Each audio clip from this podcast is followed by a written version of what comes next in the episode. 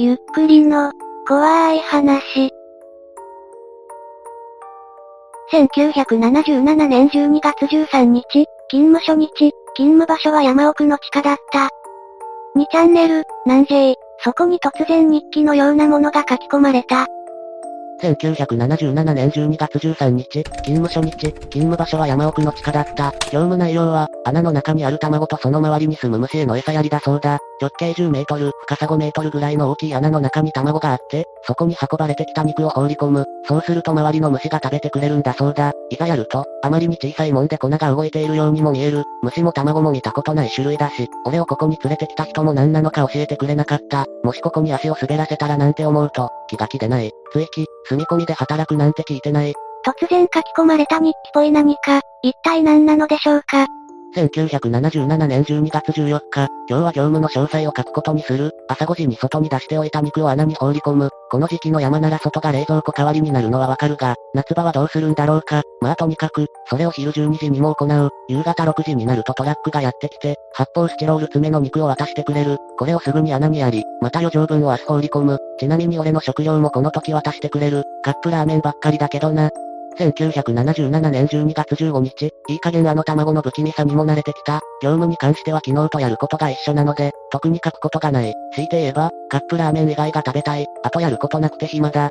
1977年12月16日、肉を運んでくる運転手が地下室まで来て色々と確認していった。あいつ職員だったのかよ。いつまでここで働けばいいのかと聞いたら、卵が孵化するまで、だそうだ。しかもそれがいつになるかは知らないってよ。パチンコで借金なんてするんじゃなかったぜ。何これ怖い。深夜ということもありようやく住人が反応しました。1977年12月17日、おおむね昨日と同じ。ただ、以前より虫が増えてる気がする。気持ち悪いが、不可の予兆なら大歓迎だ。1977年12月18日、虫が増えたってのを職員に伝えたけど、そうか、とだけ言って帰って行きやがった。不可の予兆じゃないらしい。あとここ最近は曇りばっかだ。外が寒くて、この地下室でばかり過ごしてる。明日は職員に本でも頼んでみるか。何このスレ。気になるこれ出。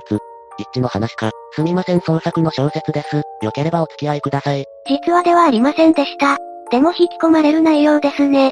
続き気になる。マジか、珍しいな南 J で、保守。南 J で小説は珍しいです。VIP だとたまに見かけますがね。1977年12月19日、朝の時点で、明らかに虫の量が増えていた。数千匹はいるんじゃないか。10メートルの穴を、半分くらいは埋めている。いつも通りの時間に来た職員にそのことを伝えると、仕事も踊って感じでバリバリメモを取って帰っていった。あまりにも真剣なもんで、ほんのことを伝え忘れちまったよ。1977年12月20日、昨日と同じ、虫に目に見える量の変化はないし、卵もそのまんま、そういや書き忘れていたが、カップラーメンの湯は毎回火起こしをして沸かしている。飲み水は外の湧き水だ。外だと火がつかねえからここでやってるが、こんな地下室で火起こしなんぞ下手すや一酸化なんちゃら中毒だ。腹が立ってきたんで、餌やり用の肉を加熱して食ってやった。鶏肉の味がしてうまい。ええやん、さっきのスレのやつに見せてやりたい。何のスレでしょうね。欲します。続きお願い。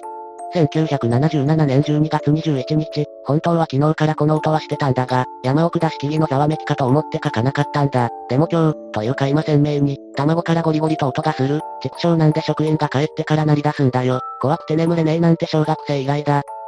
1977年12月22日、音は朝になってから止んでいたが、もちろん職員にそのことを伝えた。まるで予測通りとでも言うかのように、整然とメモを取っていた。今回は驚かねえんだなと思いつつ、忘れていた暇つぶし用の本を頼んだ。明日が楽しみだ。ああ、今また音が鳴り出した。怖すぎて逃げようかとも思ったが、山奥すぎるし風も強い。本当に借金なんてしなければよかった。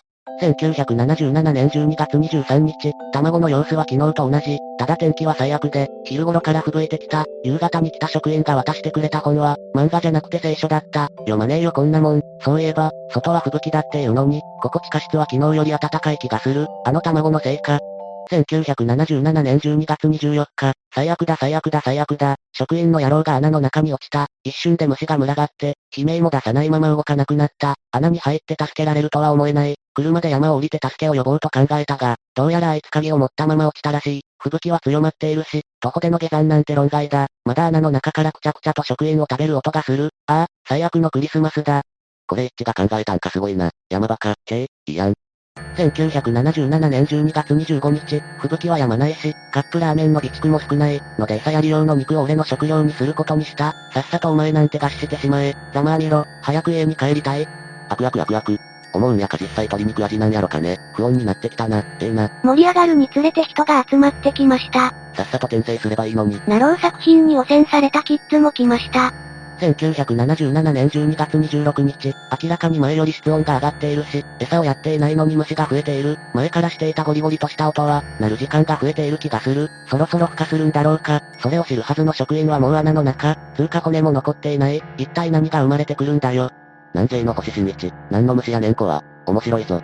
1977年12月27日、吹雪は止まない。なのに地下室は暑くて、半袖でもいいくらいだ。あの虫たちは、直径10メートルの穴を埋め尽くさんばかりに増えている。助けは来ないんだろうか。もしあの職員があの時の電話の主だったとしたら、雇い主もあいつってことになる。だとしたら、俺がここにいるって知ってる奴はいなくなる。こんなところで死にたくはない。雇い主は別にいることを祈ろう。